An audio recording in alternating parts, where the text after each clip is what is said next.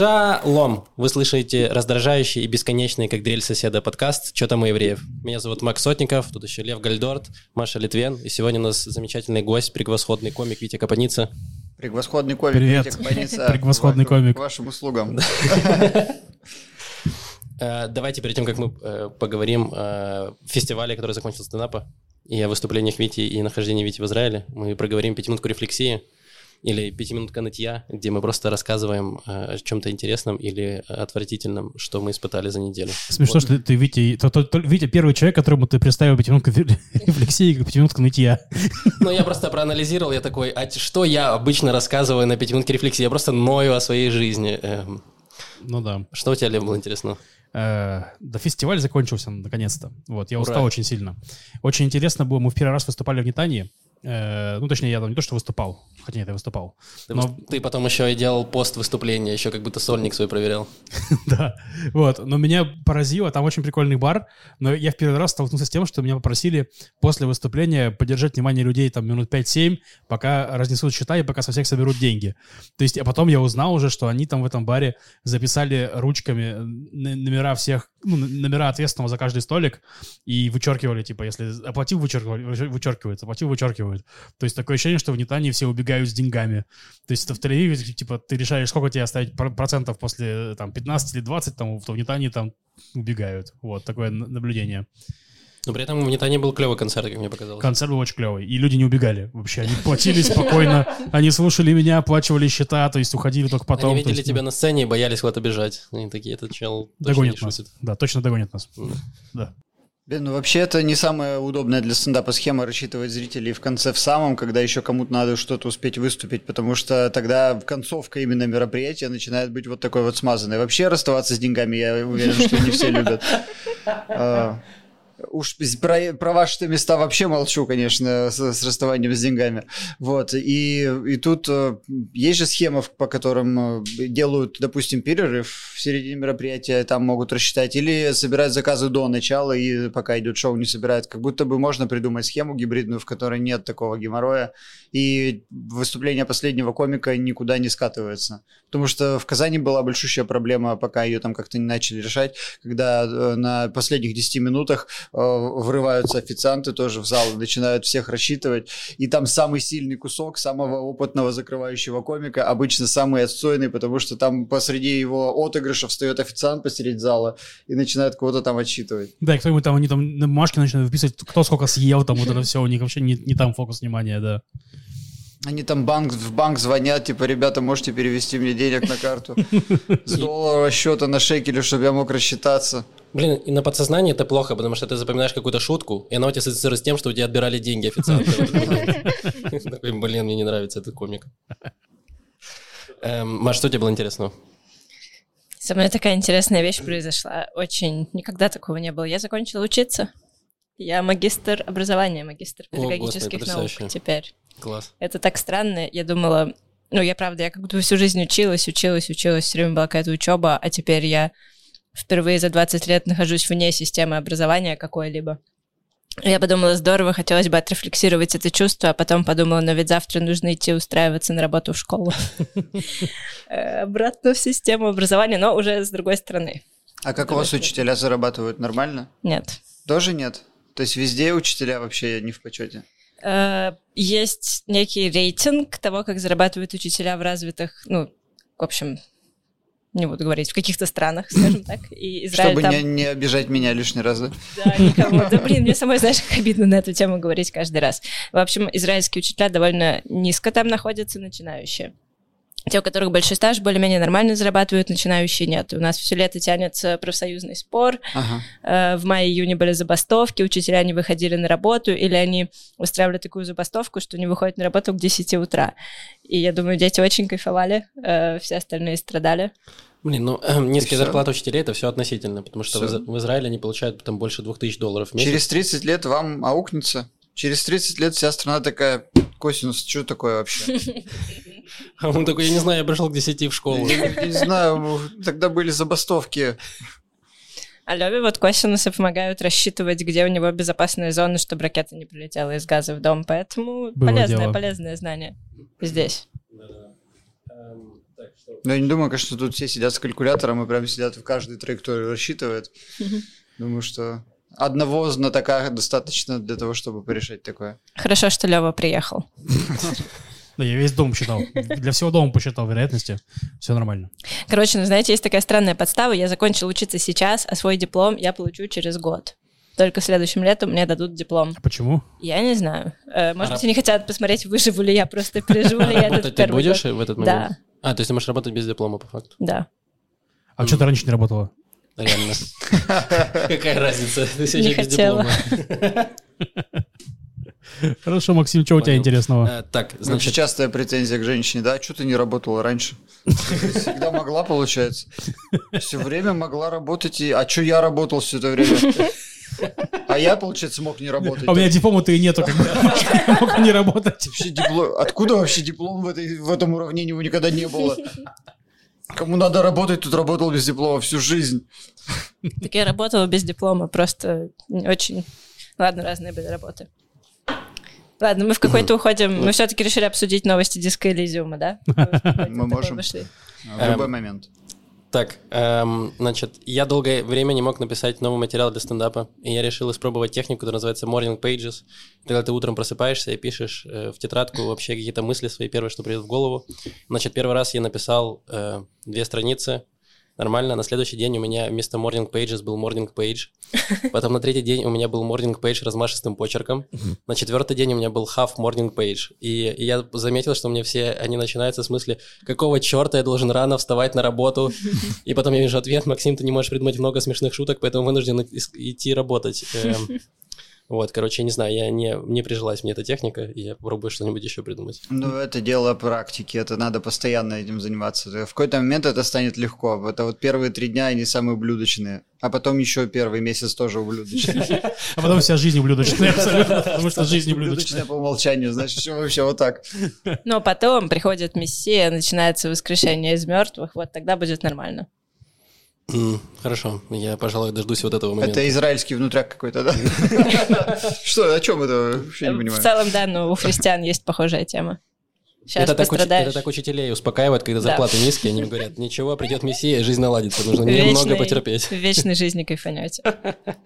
Да. Витя, э, что у тебя интересного было за эти, эту неделю? Ой, ну самое интересное это было, когда мы на автобусе ехали из Нетании в Тель-Авив. Вот, это было потрясающе. Я такой опыт не ожидал, конечно, в Израиле получить. Э, Когда мы пытались всей компашкой нашей честной стендаперской сесть на заднее сиденье, а там э, буквально по головам э, нас обскакало два темнокожих парня, и э, они заскочили на задние ряды и начали э, пыхать начали пыхать из этого из шарика воздушного что-то. Ну, это, это азот.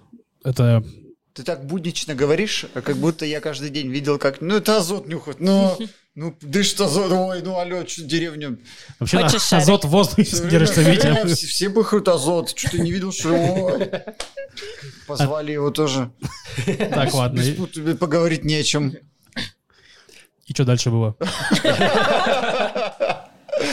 Ой, я не знаю, они как-то, они, э, с ними Ариана Лалаева пыталась э, по-английски поговорить, э, и моего английского хватило поднять, что в какой-то момент они ее достали, и она я вообще напрягся. Я в таких ситуациях, когда вижу, что кто-то употребляет какие-то наркотики, особенно такие, которые вообще даже не понимают, что это такое, я думаю, ну сейчас конфликт будет. Я сидел, пытался отвлечься на телефон, но как это слушал назад, у меня уши вот так развернулись в этот момент. Э, Этот чувак, у него, э, я так понимаю, этот шарик, он надувался из какого-то отдельного баллончика. Э, Он пыхал, значит, в шарик этим баллончиком, надувал его. И это э, поначалу выглядит как такое клоунское представление. Очень весело. А потом он это в себя вдувает и мразью становится снова. Еще сильнее, чем был. Вот. И он этот баллончик у него в какой-то момент перестал работать, поэтому он так вот стучал им по корпусу. И я прям представлял, как он стучит этим мне по голове, если я сейчас буду недоволен слишком. Вот, но потом мне объяснили, что у вас здесь э, за драки слишком сурово карают, и поэтому все могло закончиться максимум по- покричать друг на друга и разойтись, но это, конечно, опыт не самый кайфовый, честно вам скажу. Ну да, но причем там как было, э, они реально пытались разговаривать с ними, с этими ребятами. Мне сразу стало понятно, что они, ребята, ничего интересного не скажут, но там Риана и Никита, наш э, волонтер, пытались с ними говорить. Вот, но в итоге Ариана в какой-то момент сказала по-английски, что она не хочет, чтобы с- они с ней разговаривали, они заткнулись нафиг. Это Ну, то вообще удивительно было. Я не знаю, то ли Ариана такой силой обладает, а, то ли это здесь так принято. Она действительно сказала, отстаньте от меня. И они такие, о, ладно, окей. И Ну, все. И на этом все кончилось. Э, Даже немножко обидно, как бы. Ты же приготовился к драке. Ну, не то, что я, я на самом деле не очень хотел драки, но э, какое-то шоу хотелось. Какое-то шоу в какой-то момент э, прям думал посмотреть, а они такие, да, ладно, не будем туда. Раз мы кому-то доставляем неудобства, мы тогда не будем. Я такой, ну и наркоманы, конечно, нынче. Никакого контента вообще. Ну, Просто кстати, будем дышать своим шариком. Да, есть реально разница. Они на- накуриваются с помощью воздушного шарика. Это что за вообще?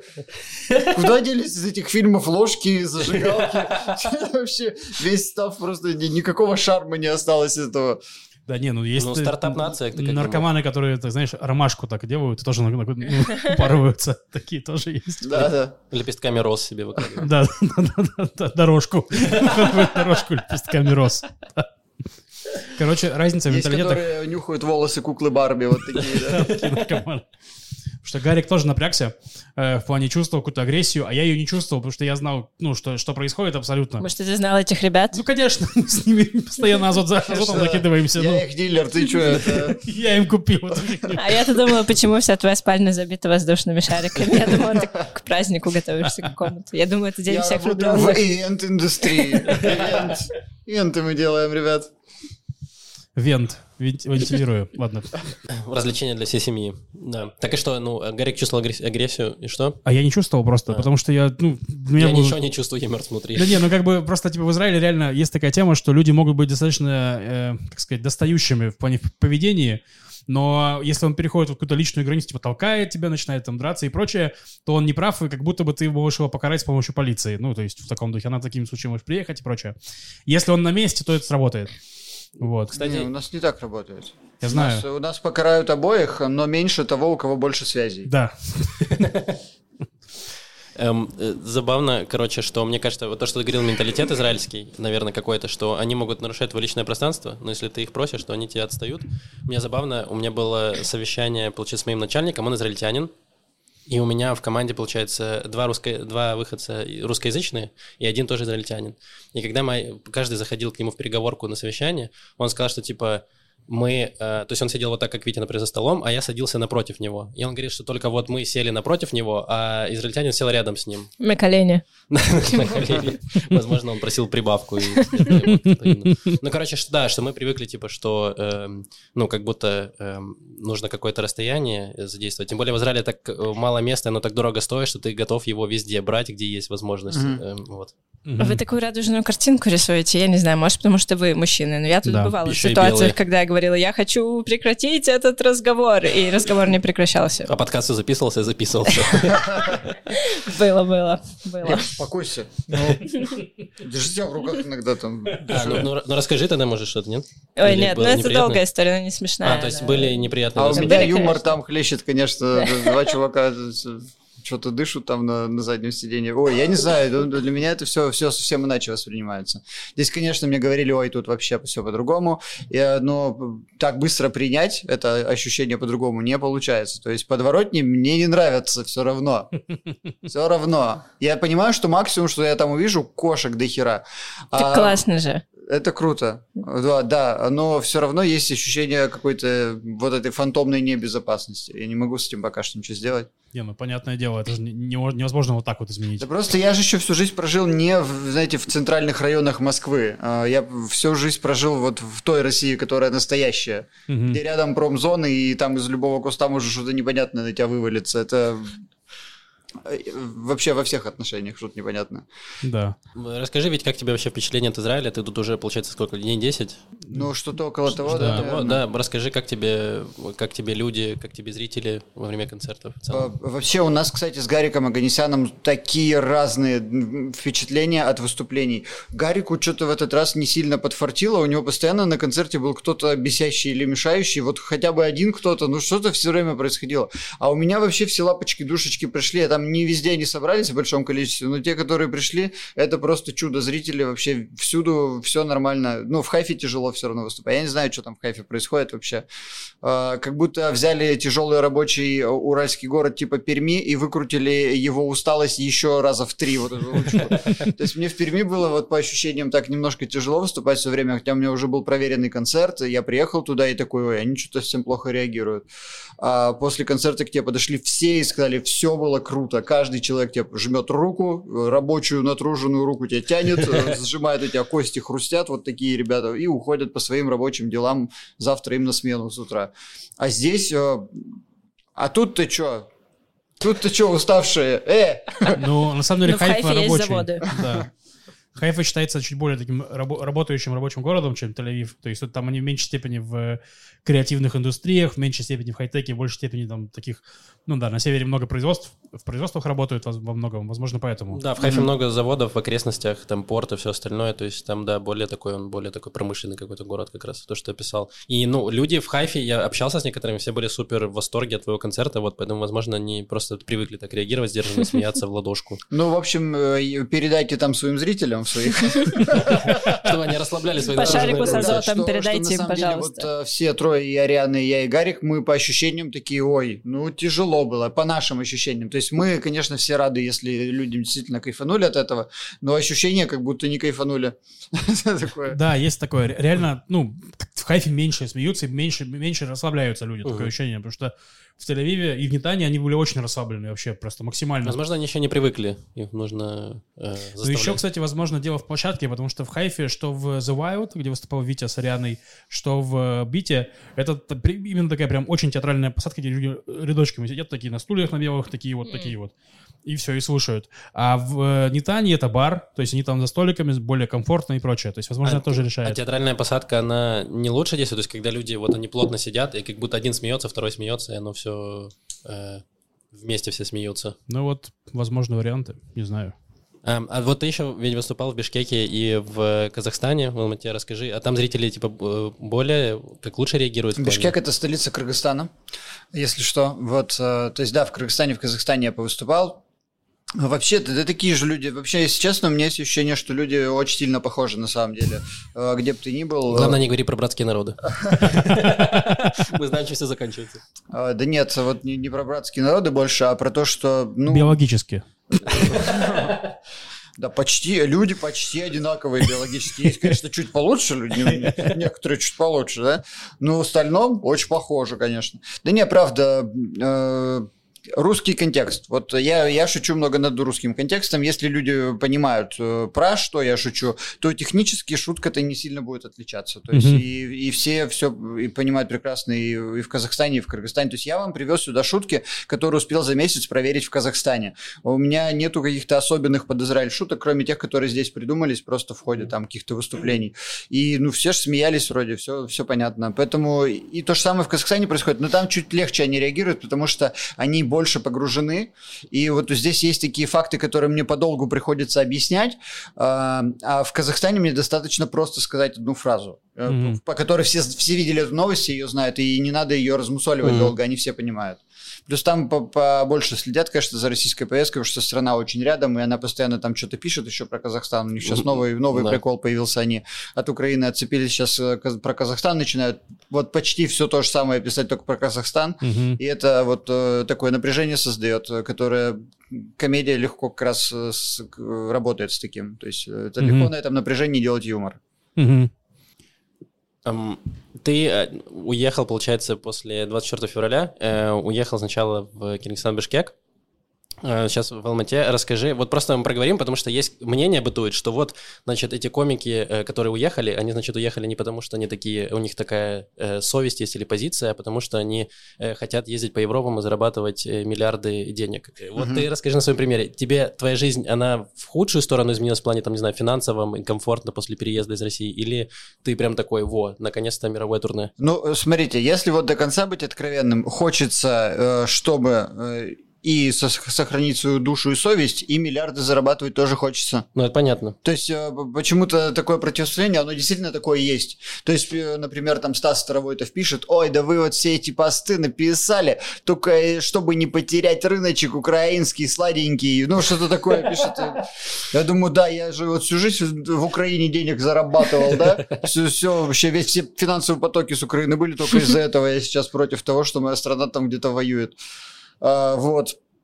Поэтому я вообще не за деньгами уезжал. Я уехал от денег. Буквально. То есть у меня стрельнуло что-то там в Ютубе только год назад, ну год до войны, уже полтора Мгм. получается. И я вот только начал ездить по России, давать концерты, нормальные люди стали собираться, нормальные деньги человеческие стал зарабатывать, такую среднюю европейскую зарплату чисто стендапом. Это вот не каждый комик в России сейчас пока что может себе такое Мгм. позволить, кто Мгм. еще тем более не в телевизоре.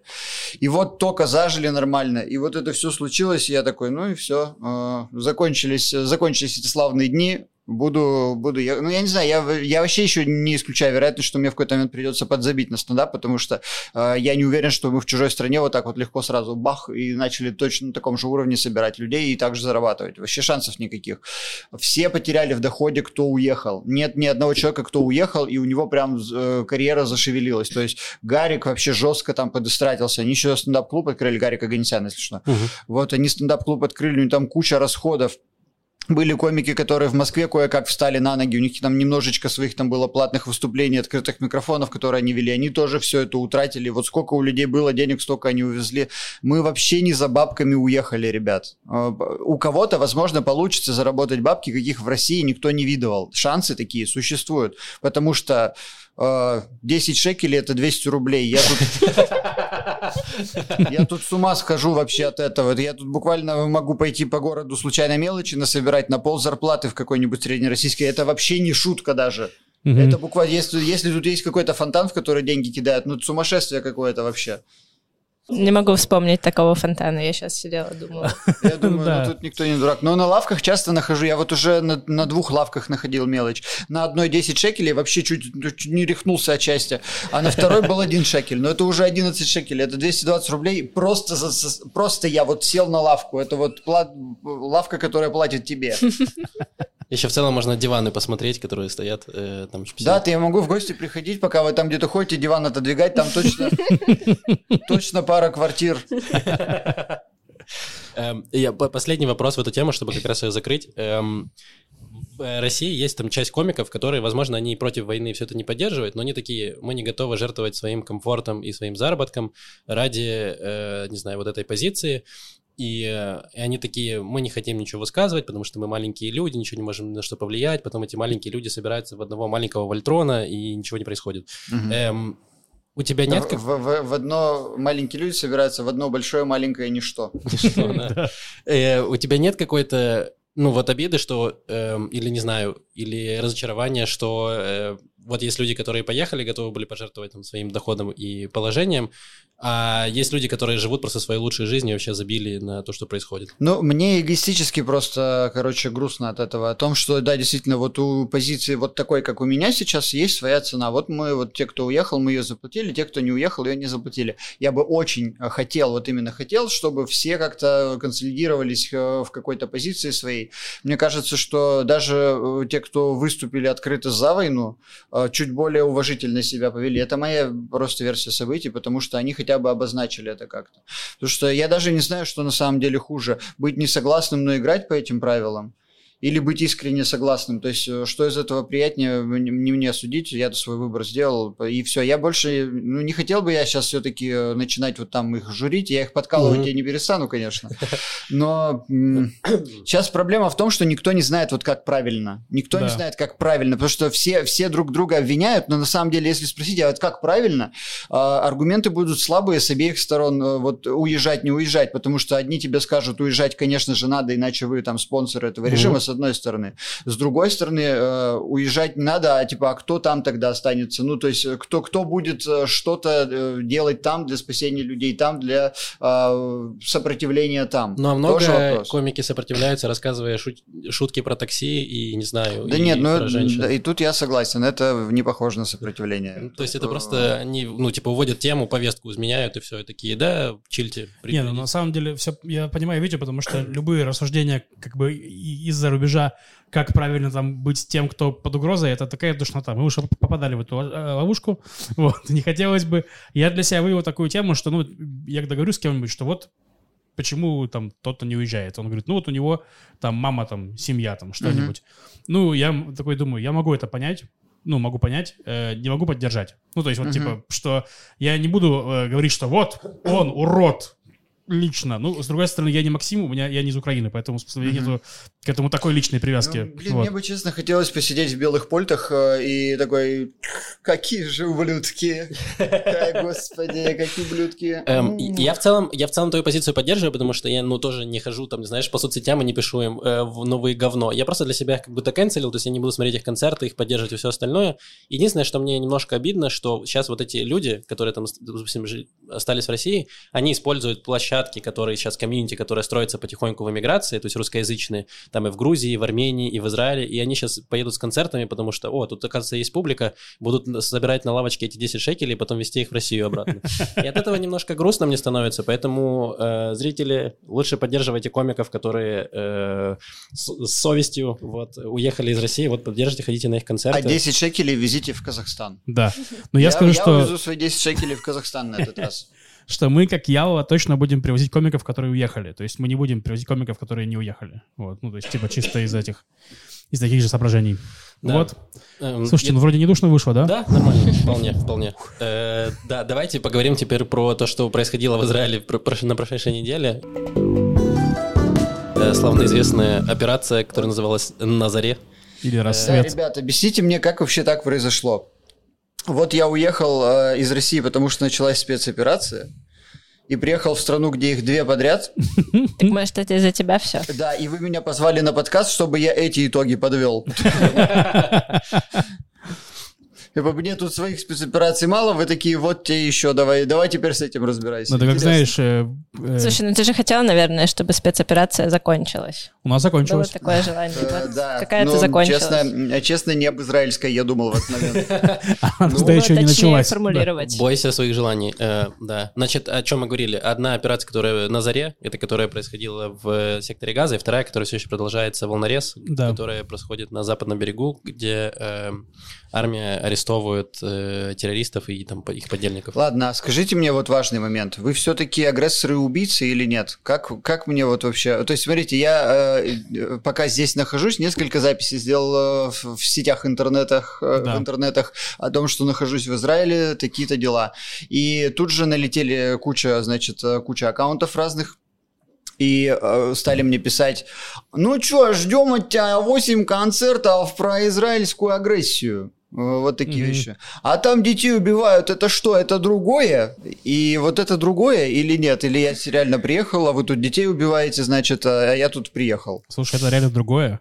Э, ну, но детей все равно убивают. Да, но детей все равно убивают. Ну, другое это потому что, смотри, у России и Украины, если серьезно говорить, да, была... Э, так уж надеюсь, что серьезно сейчас будет. Сейчас серьезно будет. У России и Украины было несколько соглашений, которые они подписали и признанные границы друг с другом. И Россия эти соглашения нарушила еще в 2014 году и uh продолжает нарушать сейчас. То есть это такая прям агрессия в плане против подписанных соглашений. Э, у Израиля с э, Палестиной, грубо говоря, очень долгая история конфликтов, еще она уже тянется сто лет с момента приезда евреев сюда. Вот. Но в легальном поле она, к сожалению, так не прочерчена. Это в каком году? В 2014 было? Даже раньше. То есть пер... они начали приезжать, в, по-моему, в 19 веке, там, ага. В конце 19 века. В конце 19 века, да. И это еще была территория Великобритании. Да, то есть здесь было, типа, под, под, под, подмандатная Палестина, здесь правили британцы, жили арабы в деревнях, евреи начали покупать земли, и были конфликты а с арабами. А до этого молчали? Где были два века назад? Два тысячелетия скитались. Где были А, у них даже языка не было. Иврит-то, по сути, пропал, и они не могли писать Потому что что, в жопу засунули, правильно? Стену плачет. Включил, включил ублюдка быстро, чтобы немножко разбавить. Извините. Да, да, да. Ну вот. Создавали комьюнити в эмиграции. Да, то есть мы, мы как раз мы как раз это немножко проговорили в подкасте с Арианой, который уже вышел на этот момент в записи. Э, но чтобы Надеюсь. еще раз, да, чтобы еще раз э, коротко проговорить то, что происходит прямо сейчас, что эм, в секторе Газа есть отдельные группировки, которые контролируют полностью там все происходящее. И вот одна из них, исламский джихад, она просто полностью террористическая. У них нет никаких целей, кроме террористических. То есть их задача, чтобы стереть Израиль с лица земли и выкинуть евреев в море. Желательно. Вот. Э, и то, что должна быть, не должно быть Израиля никакого, должна быть одна большая исламская э, республика или там государство какое-то. Вот. Да. И поэтому, когда э, твой э, оппонент, так сказать, не признает твое право на существование, очень сложно договариваться. Вот, и поэтому Израиль долгое время применял э, тактику, мы просто построим стену и не будем с вами никак общаться, но э, эти ребята говорят, что нет, мы будем, значит, э, ракетами напоминать о себе, и что мы все еще претендуем на эту территорию. Вот, и, к сожалению, из-за того, что в секторе газа очень плотная застройка, то э, помимо террористов, э, к сожалению, попадают еще и по мирным жителям, и в том числе по детям. Вот, к сожалению, от этого никуда не И деться. мало того, там как раз в этот раз э, в чем, в чем успешность этой операции для Израиля сейчас? Потому что э, раньше у Израиля очень медленная бюрократическая машина в армии, с ней очень медленно опровергали всякие разные заявления палестинцев о преступлениях. В этот раз они как будто бы убыстрились именно вот в пиар-смысле. Потому что армия там сильная была всегда, бомбили они всегда, дай боже. Просто ты не хотел бы, чтобы твоя армия так бомбила кого-то, как израильская кого-то умеет бомбить. Но, в общем, суть в том, что в этот раз там возникла ситуация, что погибла семья палестинцев в лагере беженцев, обвинили в этом Израиль. Израильская армия сразу заявила, что она не делала операцию там, и буквально чуть ли через, не через час выложила видео, там реально видео, как палестинцы пуляют ракету, и она в воздухе разворачивается обратно и бахает по этому лагерю беженцев. То есть из-за того, что они стреляют из очень-очень плохого вооружения, ну, это хорошо для Израиля, опять-таки, для палестинцев не очень. То есть они свои же ракеты угандошили своих же людей, грубо говоря. Вот, это было достаточно сразу опровергнуто, и это было, ну, это вот один из немногих таких позитивных примеров пиар э, этого противостояния успешного. Ну да, потому что война идет, она не только идет именно ракетами, но еще и в информационном поле. Может, ты что-то, что-то недовольно хочешь сказать? Я не очень довольна тем, как слово «позитивный» и слово «успех» звучит в этом ключе. Это умерли дети, но это не мы их убили. Ну, блин, не, не знаю, очень странно звучит. Так Я- Ты права, ты права, да. Э, да, но все еще, к сожалению, да, гибнут обычные люди, которые в этом не виноваты. Это не их вина, что они родились в секторе газа. Ну, как бы, и, к сожалению, их очень жаль.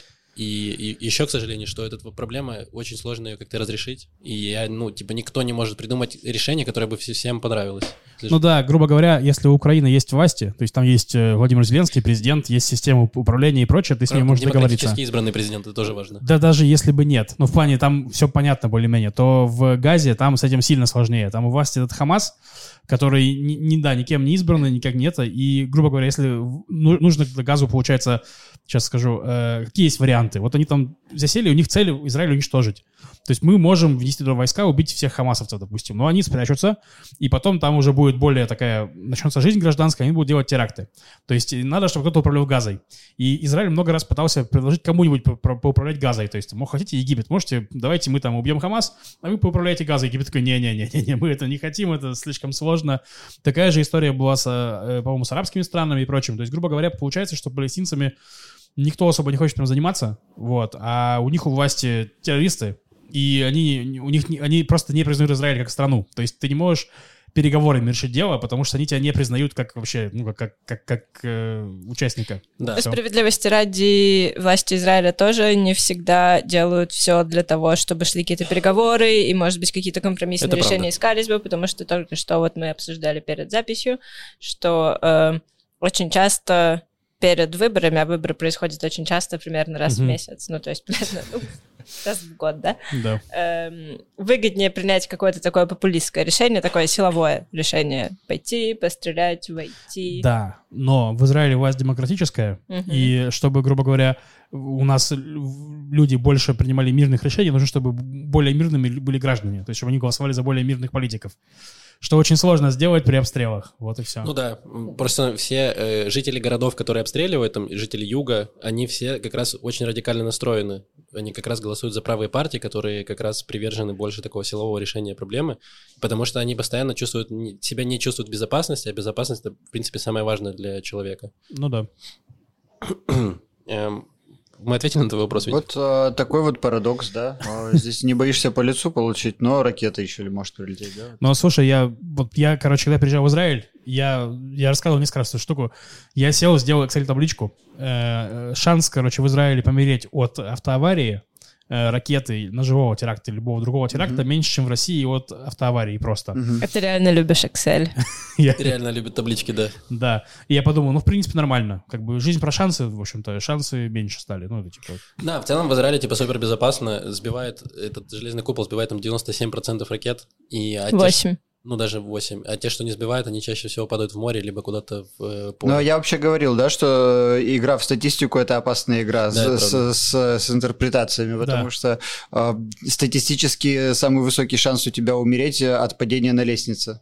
Да. Вот именно, э, как И раз то люди есть, если, страдают. если ты в магазине стоишь, и там забегает человек с пистолетом, ты такой, фух, ну спасибо, хоть не с лестницы.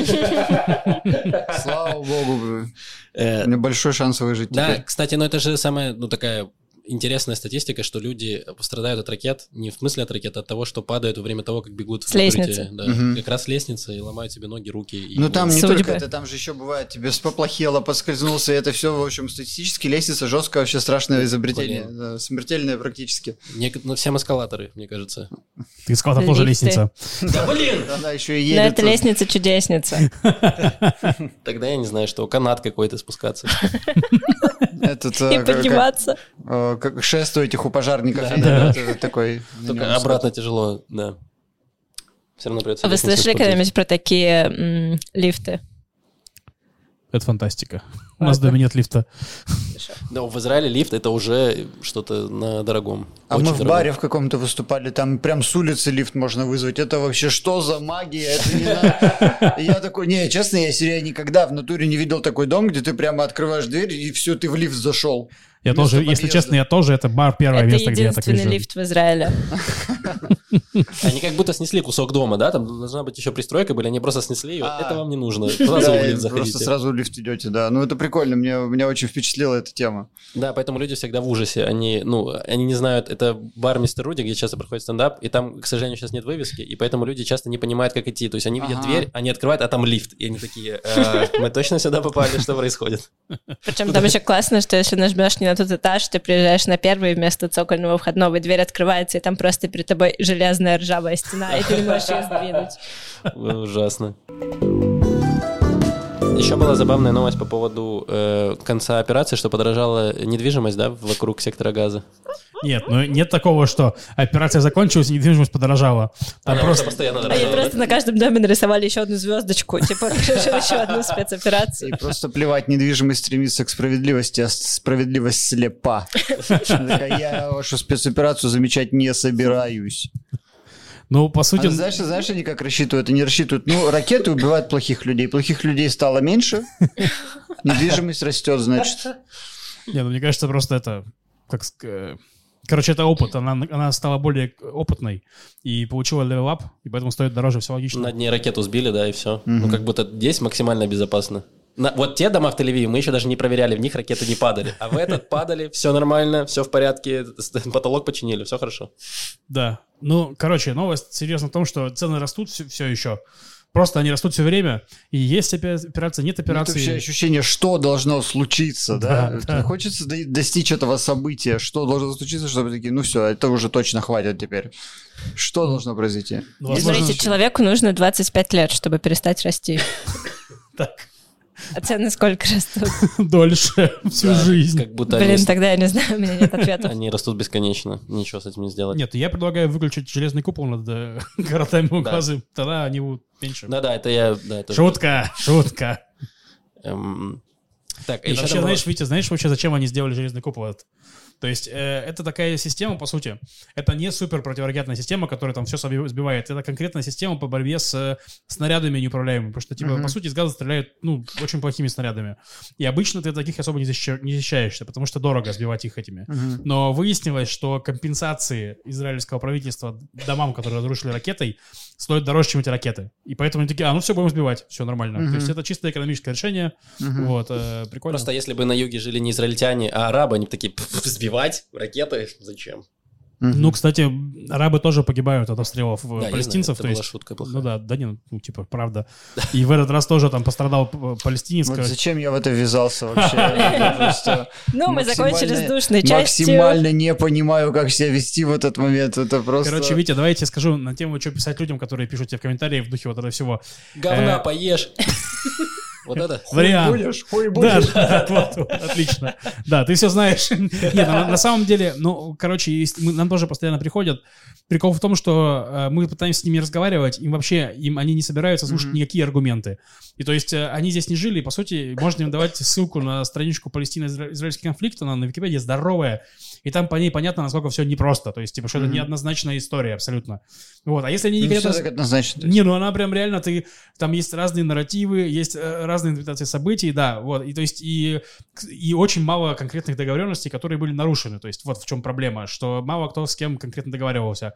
У каждой стороны есть, наверное, свой взгляд, но базово это все очень сложная история, которую каждый по-моему, президент США пытается ее э, разрешить, чтобы войти в историю, Мгм. и пока все проперделись, вот, грубо говоря. Да, потому что, условно, у российско-украинского конфликта простое решение. Просто Россия должна освободить территории оккупированные, и все, все закончится. Что Израиль должен а, а, освободить, где эти оккупированные территории и кто должен ими править, непонятно. То есть там нет вот этого нарратива нет. То есть они говорят про палестинское государство, но кто им должен управлять? Это должно быть из сектора газа или из палестинской автономии, как будут выборы. То есть ничего не понятно из этого. Да, и, И вот как- есть сектор Газа, э, в котором раньше были израильские поселения. В Израиле в 2000, по-моему, каком э, ну, кажется. вот в тех годах или шестом, я не помню точно, решил, все, мы уходим. И они взяли все поселения, эвакуировали оттуда, оставили там только палестинцев. Но вот там к власти пришел Хамас, у нас теперь с ними война уже вот идет э, эти 14 лет. Да, и в этом 16 как лет. раз, да, теперь проблема о том, что Израиль теперь боится, что если он ос- оставит какие-то палестинские территории, уйдет с них, то, значит, э, ракеты будут еще ближе там к Тель-Авиву, Мгм. еще ближе к э, городам израильским.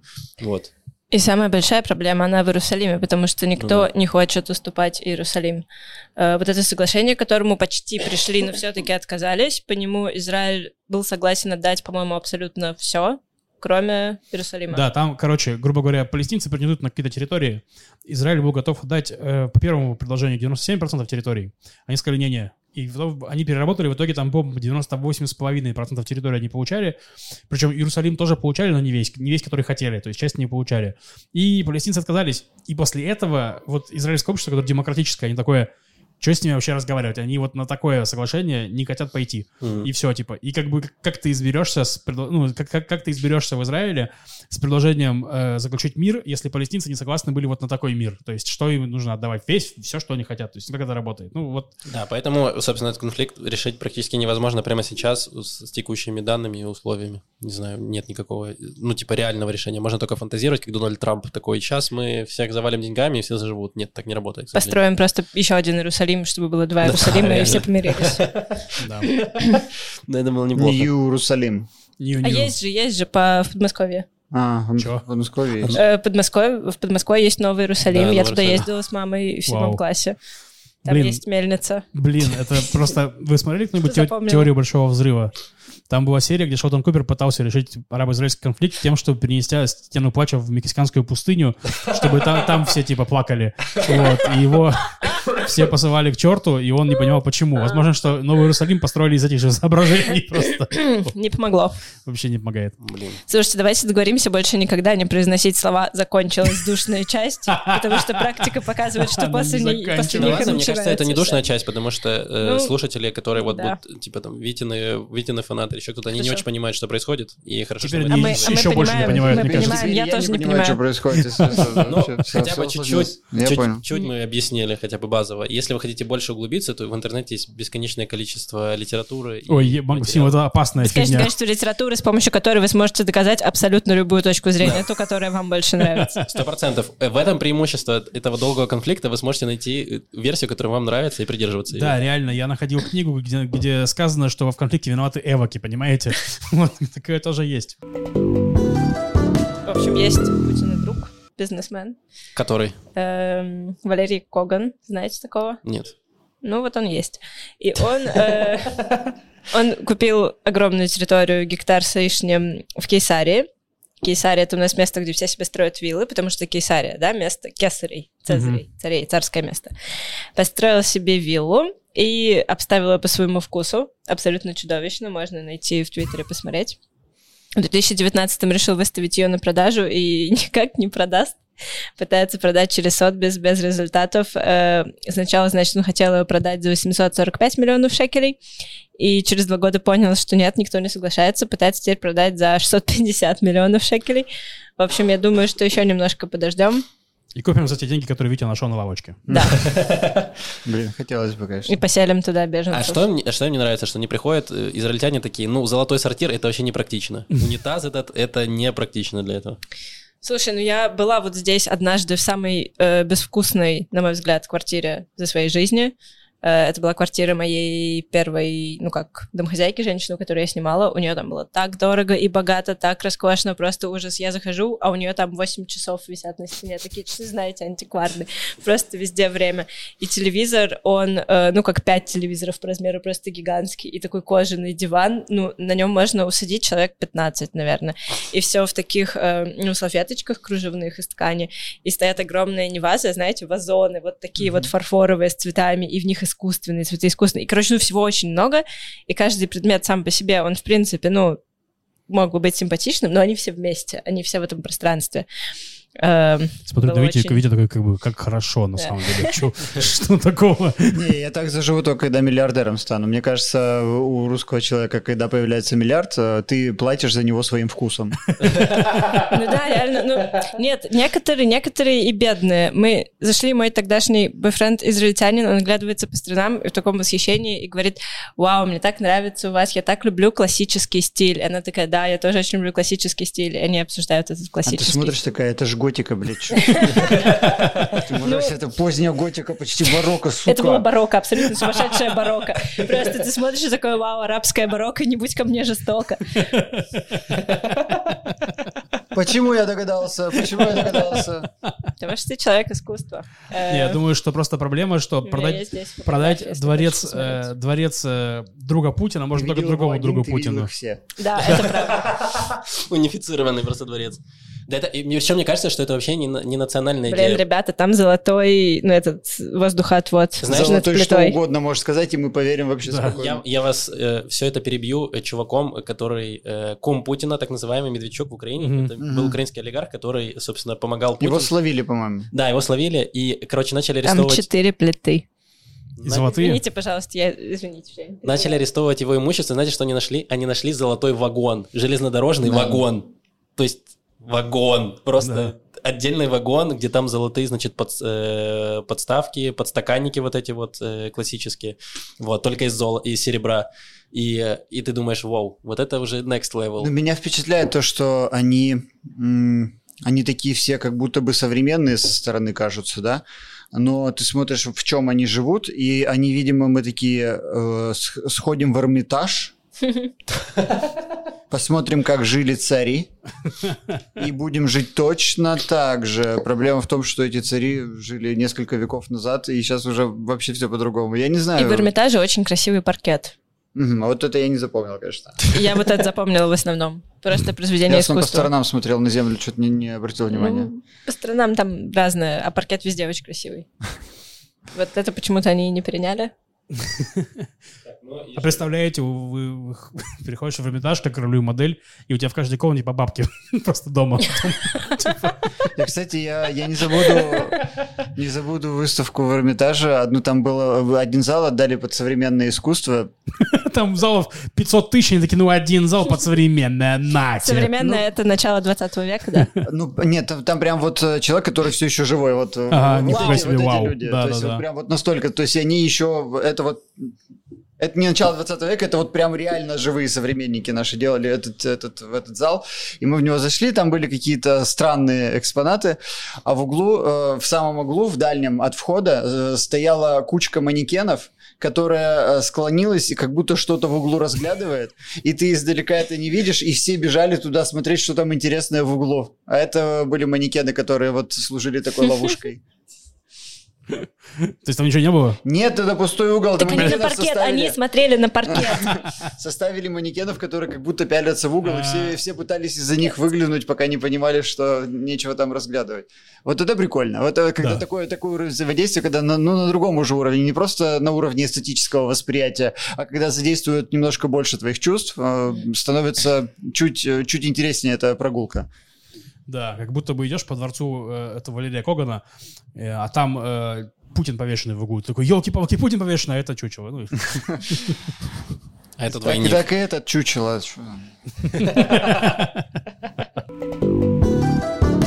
есть новость, чтобы далеко не уходить от России. Значит, президент Израиля э, Ицхак Герцог общался с Путиным на тему того, что у Да, палестинцев... видите, у нас президент герцог просто. Да, да, прикольно. если что. Прикольно, у нас каждый бизнесмен герцог похож.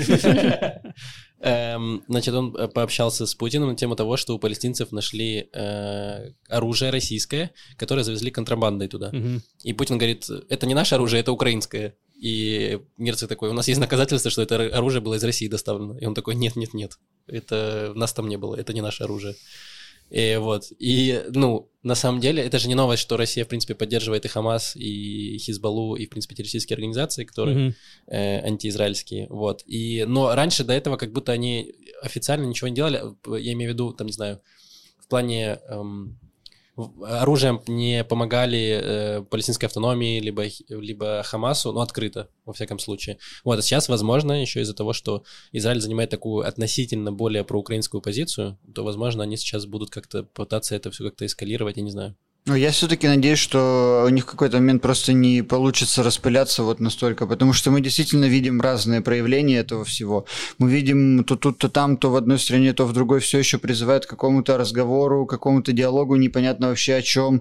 Тут предлагают пойти на попятную, все еще не продавили это решение с газом, зато продавили решение по поводу того, чтобы выгнать всех русских с Европы. Ну, не продавили, но оно прям явно быстрее движется, чем решение газового, например, Да. вопроса.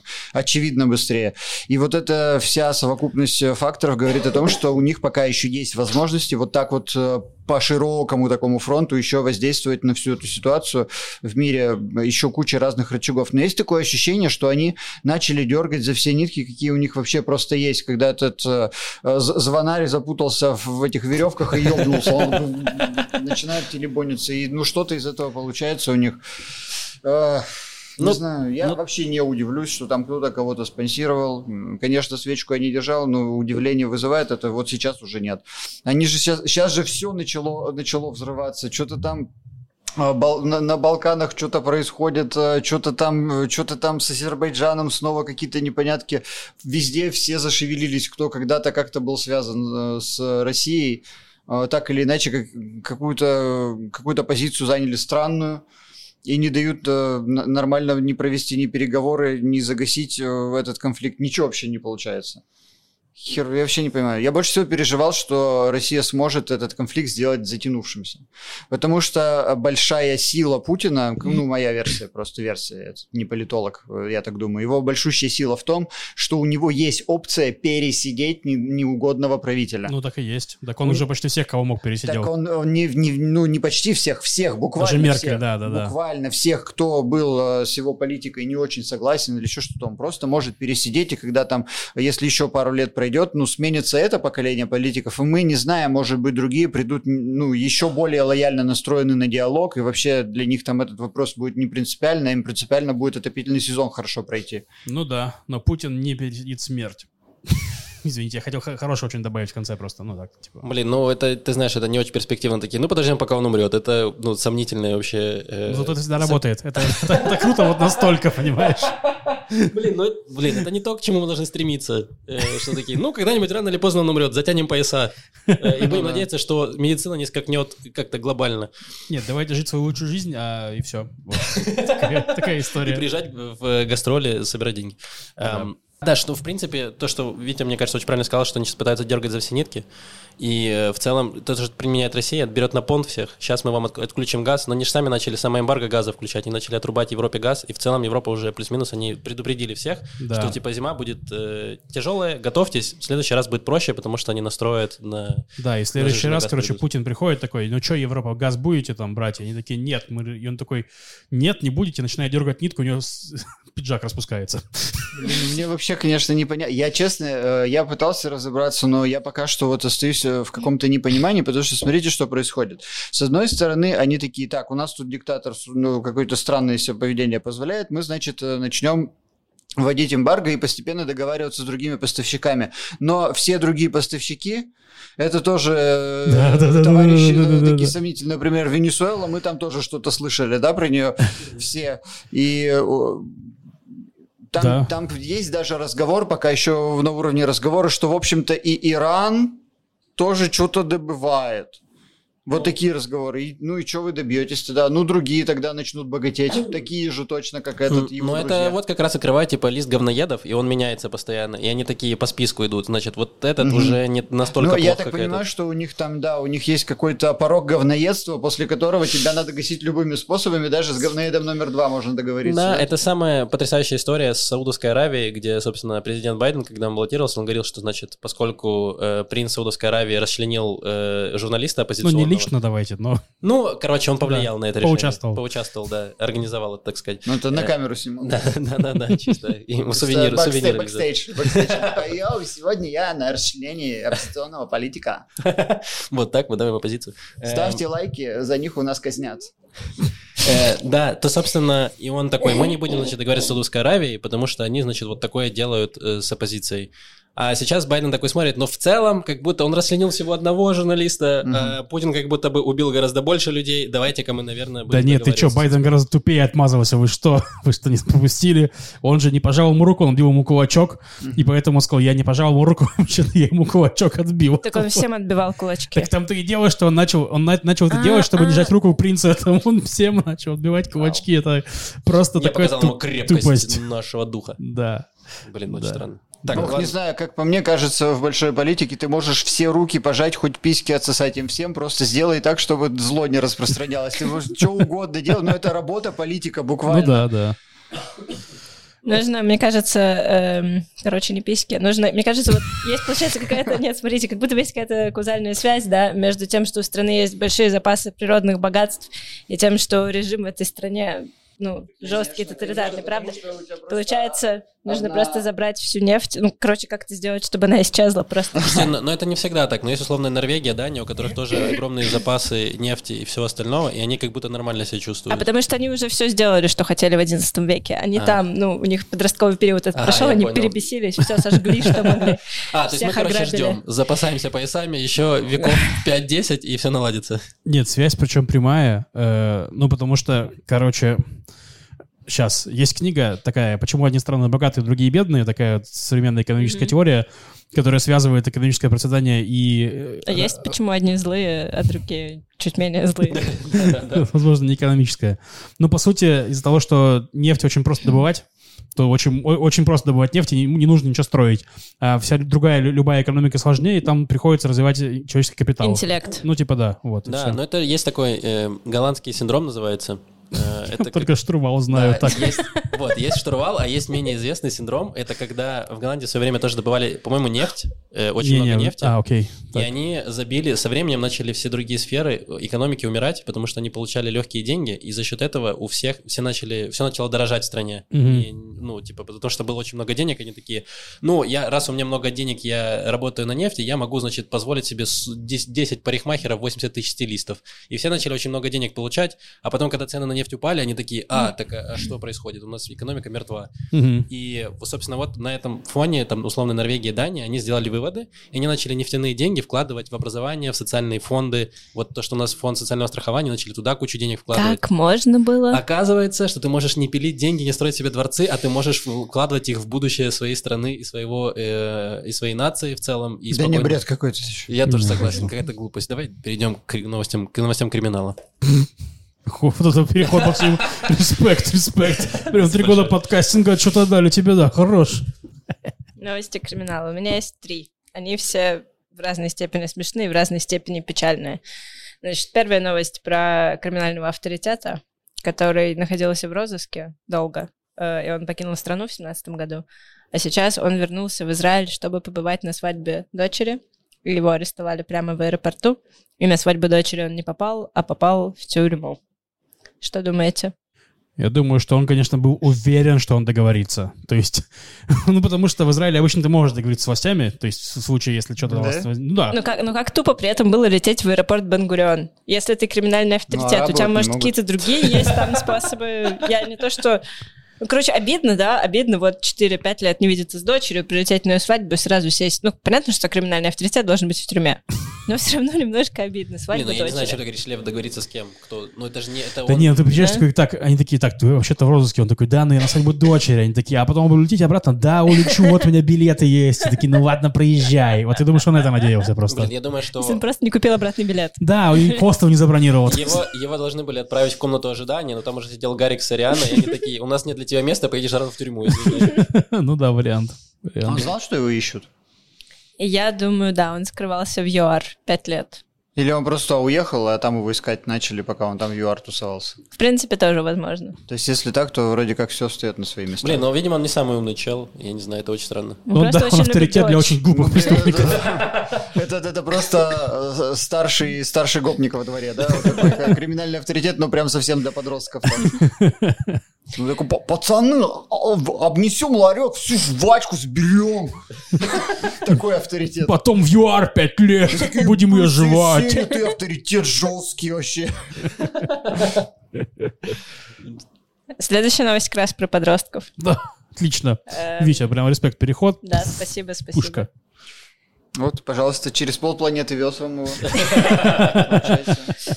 Хорошо, прям даже не помялся. В общем, полиция арестовала 13-летнего подростка, который сидел за рулем, вел машину. Э, Он помогал маме. Там мама с ним рядом ехала, и еще какой-то младший его брат был на заднем сиденье. Мама такая, ну некому было отвезти нас. Ну, его пацан помогает маме. Вот, это такой э, социальный, скажем так, феномен. Мгм. в бедуинском обществе. Очень рано дети садятся за руль. Была история недавно с э, двухлетним ребенком, который управлял автомобилем в центре Бершевы, но причем не сам, он сидел на коленях у мамы. И мама давила на педали, а двухлетний ребенок делал вот так вот. э, руль крутил. А еще я показала, рано. показала вам, как Баршева крутят руль. потрясающий город. Видите, какие там развитые дети? Они уже с двух лет водят машину. Вот, а еще была, значит, Слушай, недавно... подожди, извини секундочку. Да. А там не объяснено, почему мама сама не могла вести машину? Типа, Он она... наверняка ныл такой, хочу рулить! Хочу, ну только... Ты на- на- женщина, на ты не имеешь права сидеть за рулем. да, Вот я думаю, или одно, или другое. Тут, ну, правда, Да, я, сто процентов думаю, что это с этим связано. Она просто такая, да. Она, лучше бы, конечно, она его вниз туда засунула, чтобы он педали нажимала. Ну да, и полиция бы не остановила. Да, конечно. А Блин, еще машина Блин, а недавно вообще, была... да. извини, не, не расизм вообще, а с какого возраста можно, например, верблюдом управлять? Есть какие-то, ну, реально... Я думаю, с того возраста, как верблюд тебя признает, ну, знаешь, как с Грифоном, ты ему кланяешься, он тебе кланяется, не Ты плюет в подходишь тебя. к нему это- свидетельством о рождении, такой, о, пять лет, ну ты хорош, хорош. конечно. Это уже у нас на пенсии мы верблюды, ты старше меня, давай. Не, ну по факту же верблюды тоже могут по дороге идти, ну, то есть там, как и лошади. Э. Блин, правда? А сколько стоит верблюд? Я не знаю. Но в Бершеве они что, ну, бедуины, верблюды, все А дешевле, чем электровелик? Дороже. Но это более экологично. Ну, а ну да, можно еще и А на удобрения электровелик у вас права нужны? Да, кстати. Да? Э, Нет. Не, нет, нет, кажется, стоп, нет, нет. На электросамокат нужно, мне кажется. Или Не, нет. электросамокат тоже не нужны. а Нужны отменили- права, отменили по идее, чтобы зарегистрироваться в приложении, Уже чтобы... убрали это, поменяли, только паспорт. А, иди, умирай. ты должен быть совершеннолетним, это единственное. э, А, Вау. ты достаточно чтобы, взрослый, чтобы водить машину, тоже нужно быть совершеннолетним. Хотя вот еще была история, все-таки вам расскажу. Эм, как пятилетний ребенок один управлял грузовиком с прицепом. Один не на коленках сидел просто такой в GTA. Короче, на юге у нас GTA. Что мне больше всего понравилось в этой новости? Блин, В изначальной, это да? очень неплохо. В смысле, грузовиком в целом, мне кажется, сложно управлять. А когда прицеп, это же капец. Ну, типа, это прям высший уровень. Мне кажется, вот он как раз двух лет водил машину и к своему возрасту уже как раз научился. Тут должна, мне кажется, быть какая-то шутка, я не могу ее придумать. Э, Я ну, тоже, я накинул Нет, в смысле, в смысле, что женщин, да, которые разведены и с детьми, говорят, Я же, что типа с прицепом, а тут ребенок с прицепом, но я не могу это докрутить до шутки. У него младшая Э, сестра. Ну ладно, всё, не хорошо. хочу. Нет, нет этих шуток. Не знаю, я придумайте думаю, напишите в что в семьях а, без отца дети взрослеют раньше. Это заметно же. Ну, то есть, э, Да. мне, мне, правда, интересно физиологически, как он рулил этой машиной в 5 лет, как он доставал до этих педалей всех. Он стоя ехал, получается? Ну, как? Как У него были Может быть, специальное баш- детское башмачки. водительское сиденье. Это ноу-хау Бершевы. С такими ходулями Или клоунские ходули, да. Да. Короче, знаете, какое наказание было? Ладно, я в мультиках видел, э, в, мультиках, когда два ребенка управляют машиной. Один Да, или три, одетые, да, в вообще. плаще. Если честно, если суммировать, то там даже плюс-минус возможно совершеннолетие. На всех им 18 где-то есть. Нормально. Наказание, знаете, какое? Эм, значит, у них были составлены протоколы, Стать водителем автобуса, когда наказание. нет, сразу, а использование автомобиля было запрещено на 30 дней. Мне очень интересно, кому? Ему будет уже не 5, а пять с половиной. Это в корне меняет дело. Не-не, это 13-летний А, извини. А. изначально.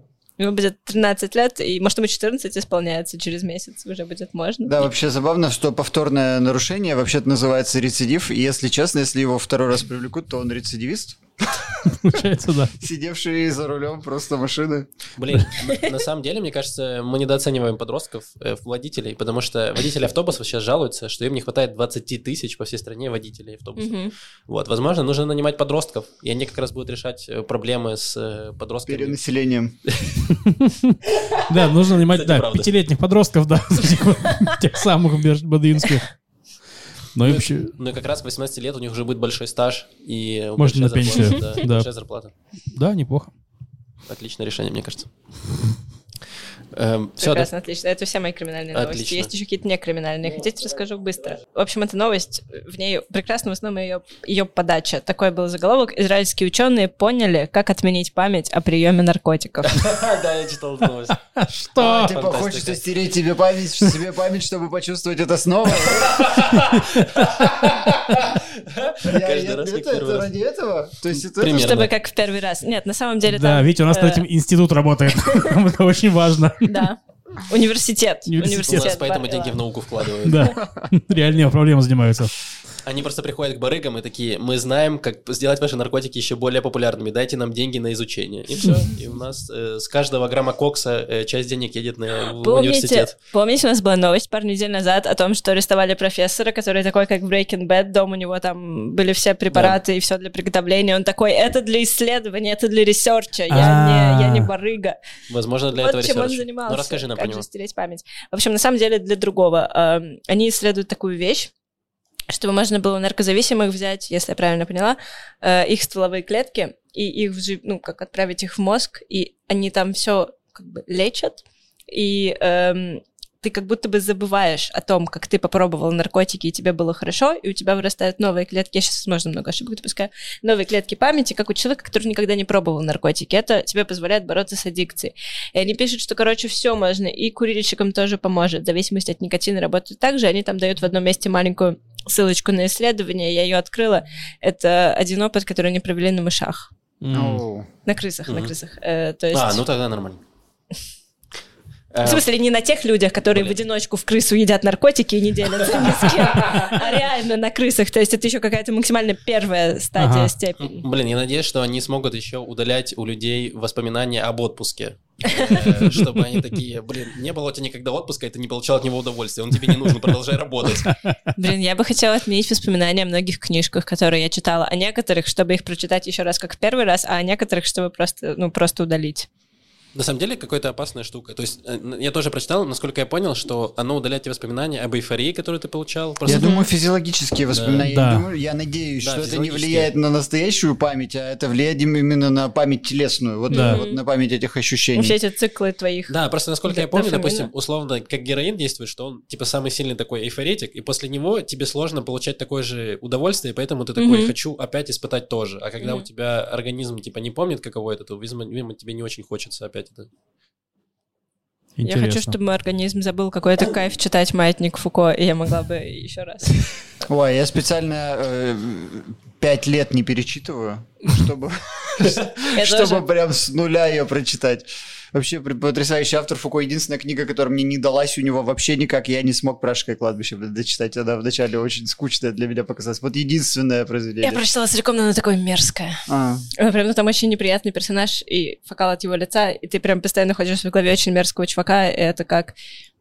Блин, опять как детский режим. Я просто не Это прочитала просто другое, как я моя жизнь. Ты ходишь в голове очень мерзкого чувака, блин, я это живу эту жизнь. просто он реально мерзкий, реально очень неприятный парень. но ты можешь не дочитывать. А, ну да. Да, это приятный бонус. Давай сказать, надо сказать спасибо всем нашим патронам, кто поддержит нас на Патреоне. Вы просто супер. Эм, спасибо большое, Витя, тебе, что пришел к нам Ты в гости. тоже просто супер. Да, ты просто супер. Э, супер концерты прошли, мне очень понравилось. Э. Спасибо, спасибо вам, вы просто супер. Да, супер, По да. поводу действий правительства Израиля я пока не определился, супер они или не супер. Если честно, есть сомнения по поводу супер действий правительства. Они у всех есть. Да. Добро пожаловать. Да, собственно, поэтому все запутано. Э, э, Маленькое объявление. Вы вы слушаете этот подкаст, он выйдет, скорее всего, недели через полторы-две, после того, как записи. После сейчас. После, сейчас. Да. Э, Короче, и мы уйдем в отпуск недельки на две. Вот. И вернемся уже, скорее всего, в сентябре.